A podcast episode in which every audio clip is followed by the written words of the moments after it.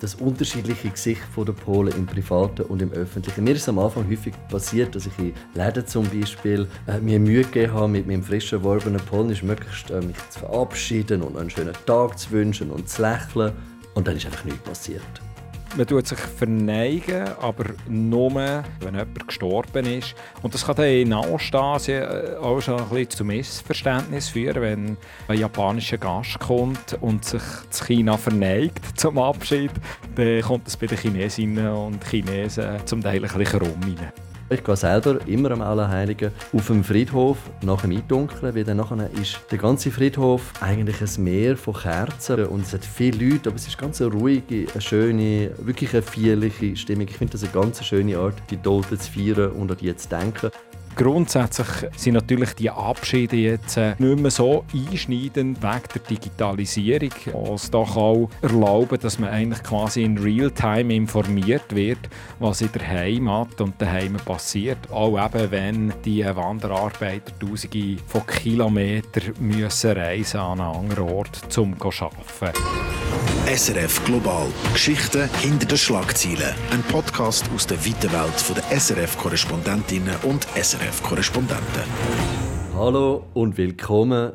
Das ist die letzte Folge vom Global Podcast, dem Podcast, wo jeweils zwei SRF-Korrespondentinnen und Korrespondenten aus ihren Ländern über Themen aus dem Alltag reden. Heute mit mir, Roman Villingen, ich wohne in der polnischen Hauptstadt Warschau. Und mit mir, Samuel Emch. Ich berichte aus China, Ostasien und ich wohne in Shanghai.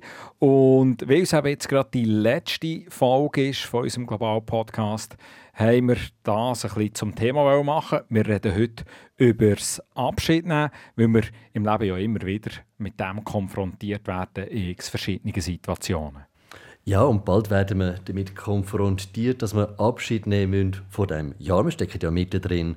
In der Adventszeit überall gibt es Jahresrückblick, grosse Feiern. Und in Polen ist das ganz eine wichtige und eben auch eine üppige Zeit. Da die Familien zusammen. Rund um Weihnachten wird ganz viel gegessen. Traditionell gibt es zwölf verschiedene Gerichte. Und an Silvester steigt dann natürlich noch einmal eine grosse Party. Man geht auf die Straße, man feiert, man trinkt, man wünscht sich Stängli Vego Novego Roku, ein gutes neues Jahr. Und der eine oder andere befolgt auch einen von diesen vielen abergläubischen Brüchen, die es da gibt. Es gibt zum Beispiel den Brauch, dass man einen vollen Kühlschrank hat, das Silvester, damit dann auch im neuen Jahr an nichts fehlt. Äh, es gibt den Brauch, dass man eine einzige Schuppe vom Weihnachtskarpf, also von dem Fisch, was es traditionell an Weihnachten gibt, behaltet und ins Portemonnaie steckt als Glücksbringer, dass man auch künftig finanziell Glück hat. Oder äh, Frauen können sich Mohn in die Schuhe streuen. Das soll dann angeblich äh, dafür sorgen, dass es im neuen Jahr mehr Verehrer gibt. Und auch ganz wichtig, es gibt natürlich Feierwerke, viel Feuerwerk. Es tätscht also und klopft richtig fest da in Warschau an Silvester. Ich nehme an, das ist in China, wo man das Feuerwerk ja erfunden hat, genauso, oder? Ja, Feuerwerk kommt tatsächlich aus China und es gibt auch überall Feuerwerk äh, zum alte Jahr verabschieden. Respektive eben nicht ganz überall, muss ich sagen. Weil in den Großstädten sind Feuerwerke inzwischen verboten. Also in Shanghai wird ja auch kein einziges Raketli gesehen. Äh, wegen Luftverschmutzung oder gibt es da keine Feuerwerke mehr. Aber sonst äh, in China, also auf dem Land draussen, wird es äh, schon auch zelebriert. Es gibt auch, so wie bei dir, sehr viel so Brüche, die man vor allem macht im letzten Monat vom Jahr, also zum wirklich das alte Jahr auch verabschieden. Das geht über simple Geschichten, wie zum Beispiel die Wohnung gut rausputzen, äh, neue Kleider kaufen, dass man dann mit neuen Kleidern ins neue Jahr kann starten kann. Schulden werden beglichen.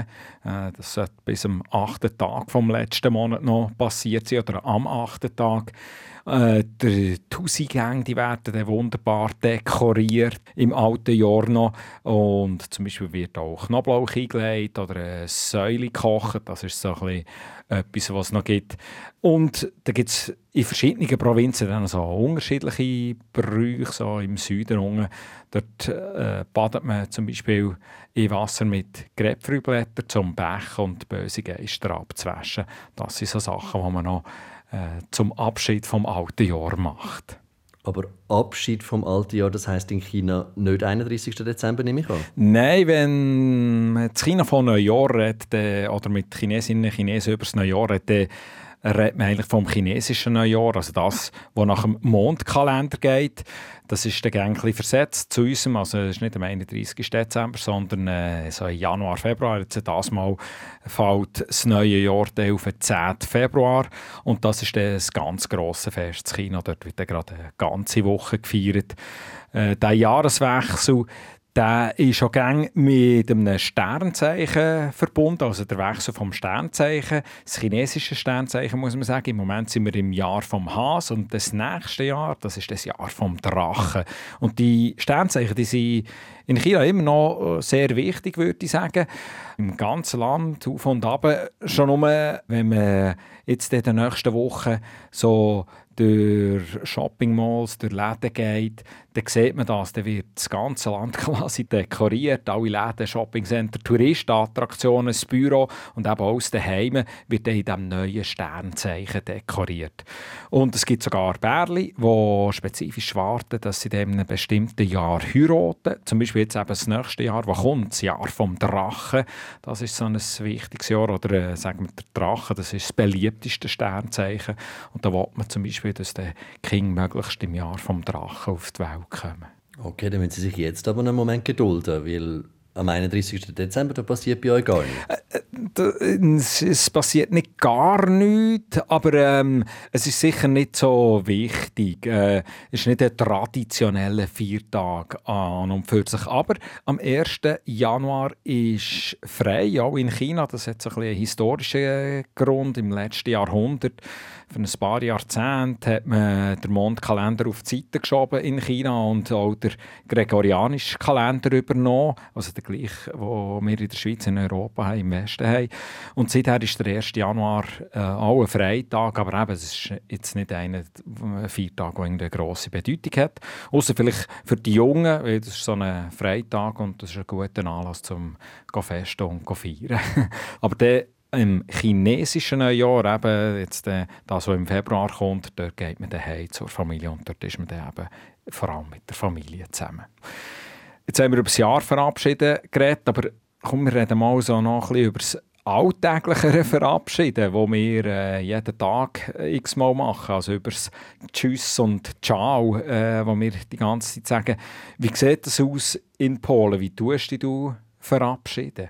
Äh, eigentlich gleich, wenn ich die Leute begrüße. Cześć, Cześć heisst ähm, Ciao eigentlich. Ähm, das kann man verwenden für Hallo sagen, das kann man verwenden äh, zum Ade sagen, wenn man per Du ist. Im privaten Umfeld dort tut man sich, wenn man, wenn man sich näher ist, ähnlich wie bei uns, kurz umarmen. Was man nicht macht, ist äh, Küssle geben, drei Küssle. Wie man das in der Schweiz äh, vielleicht macht, das ist, das ist definitiv überfordernd, das ist zu nah, das ist zu intim. Lässt man sein. Ähm, überhaupt, das, das, man ist ein bisschen förmlicher, würde ich sagen, in Polen. Das zeigt sich an den Höflichkeitsformen, die natürlich bei der Verabschiedung auch sehr wichtig sind. Es gibt so die, die, die äh, Form von der Pan Samuel zum Beispiel, der Herr Samuel, also Pan Höflichkeitsform plus äh, Vorname. Das ist jetzt nicht nur etwas, was man für ältere Schüler verwendet, sondern durchaus auch im Alltag.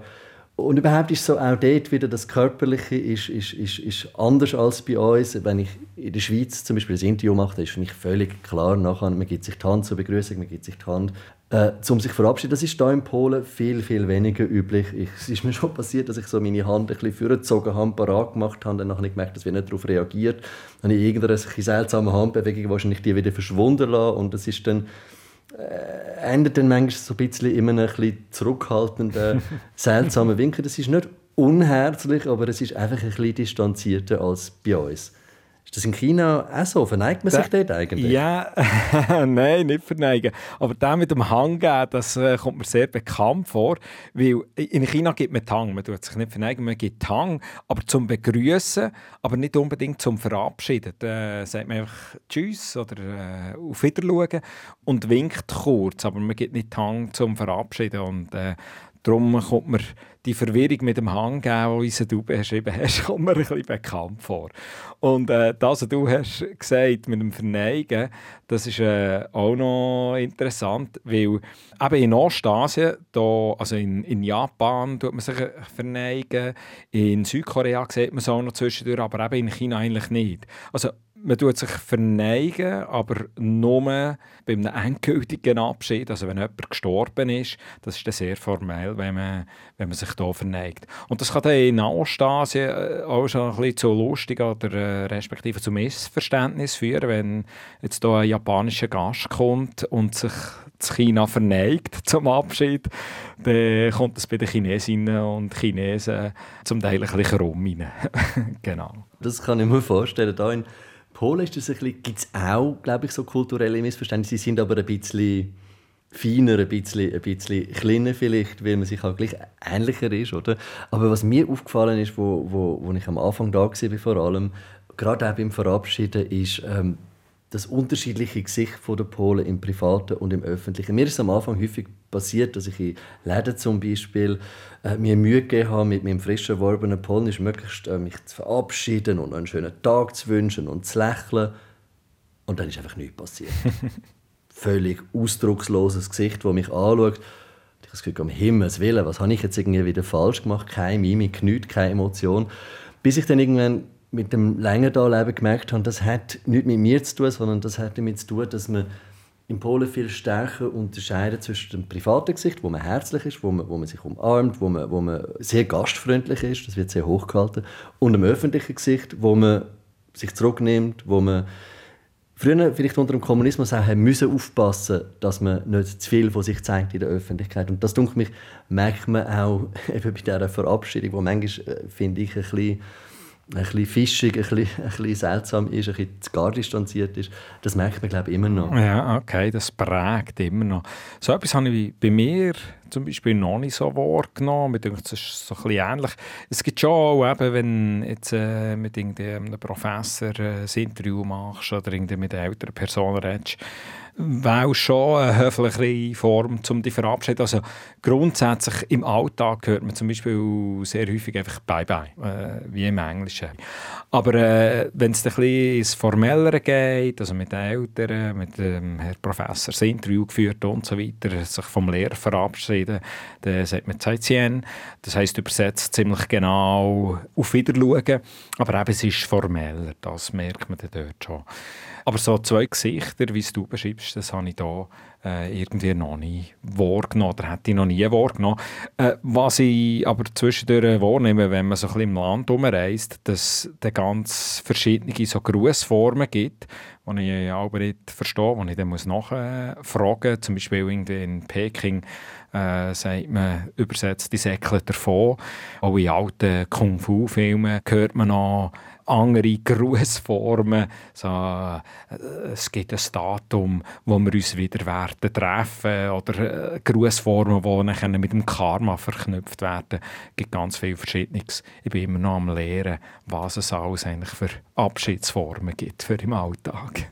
Ja, ich kann mir vorstellen, die, die Verabschiedung mit dem Karma, die braucht man vor allem dann vielleicht auch bei längeren Abschieden. Das war früher hier in Polen ein riesiges Thema, die längeren Abschiede ich weiß nicht, ob das in China auch so ist, aber da war es lange so gewesen, dass man dass sich viele halt aus wirtschaftlichen Gründen für lange Zeit von der Familie haben müssen verabschieden. Man muss sehen, so um die Jahrtausendwende hat es in Polen eine Arbeitslosigkeit von rund 20 Prozent Das Land ist wirtschaftlich am Boden gewesen nach dem Ende des Kommunismus.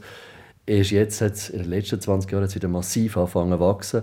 Und damals sind ganz viele Polen, häufig sind es Männer, die in andere Länder gegangen sind zum Arbeiten, auf England, äh, Schottland, Deutschland. Das hat ähm, zu vielen Abschied geführt, wo, wo, wo, wo die Leute, glaube ich, lang geprägt haben. Es hat viele sogenannte Euro-Weisen gegeben, oder Pfund-Weisen, könnte man auch sagen, für die, die, in, wo die Eltern in England waren, also wo die Eltern einfach im Ausland, manchmal sogar beide, ähm, haben müssen Geld verdienen, um die Familie die in Polen unterhalten. Das, ist, das hat viele äh, Familien massiv geprägt, wird aber weniger, weil jetzt eben, wie gesagt, die Wirtschaft auch da wieder wächst und die Leute zurückkommen und in Polen bleiben. Sie verdienen es dort zwar weniger, aber haben unter dem Strich ein besseres Leben. Das ist in China nämlich auch ein Thema. Ja, das kennt China natürlich durchaus auch. Jetzt nicht äh, quasi dass die Leute ins Ausland gehen arbeiten, aber es gibt im Land selber massive Völkerwanderung, muss man sagen, mit äh, Hunderten von Millionen von Wanderarbeitern. Geschätzt äh, sind es 300 Millionen äh, Leute, die in eine andere Provinz, in eine andere Stadt eben weiter weg gehen, arbeiten, um eben auch die Familie daheim finanzieren. Das heisst, dass sie gehen häufig vom Land in eine Stadt, in eine Provinzstadt oder in eine Großstadt arbeiten wo zum Teil hunderte, tausende von Kilometern weg ist. Die Tradition ist, dass wir haben vorhin über das Neujahr geredet haben, dass die Wanderarbeiter über das chinesische Neujahr, eben wenn man gerade eine Wochenferien hat, daheim gehen. Dann gibt es, wenn sie ankommen, Nudeln grundsätzlich zum Essen und zum Abschied. Wir reden ja vom Abschied. Äh, vor allem in den nördlichen Regionen, da gibt es so Teigtaschen, das ist so die letzte Mahlzeit vor der langen Reise.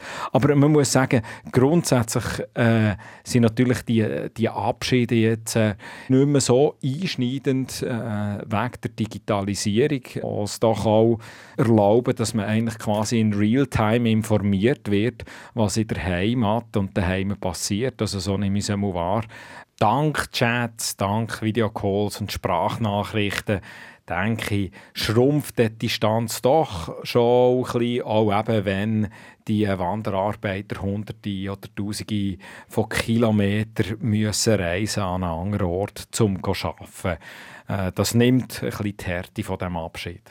Aber über äh, ganz harten Abschied äh, müssen wir jetzt auch noch reden. Äh, und zwar über das Abschied nehmen, wenn jemand stirbt, über den Tod. Wie sieht es bei euch aus, zu Polen? Wie tut man sich verabschieden von den Verstorbenen? Das ist, würde ich sagen, recht ähnlich wie in der Schweiz. Wie in der katholischen Schweiz, muss man sagen. Polen ist ein sehr katholisches Land nach wie vor. Das heisst, es gibt vor allem Erdbestattungen da. Ähm, Kremationen, das kennen wir eigentlich praktisch nicht.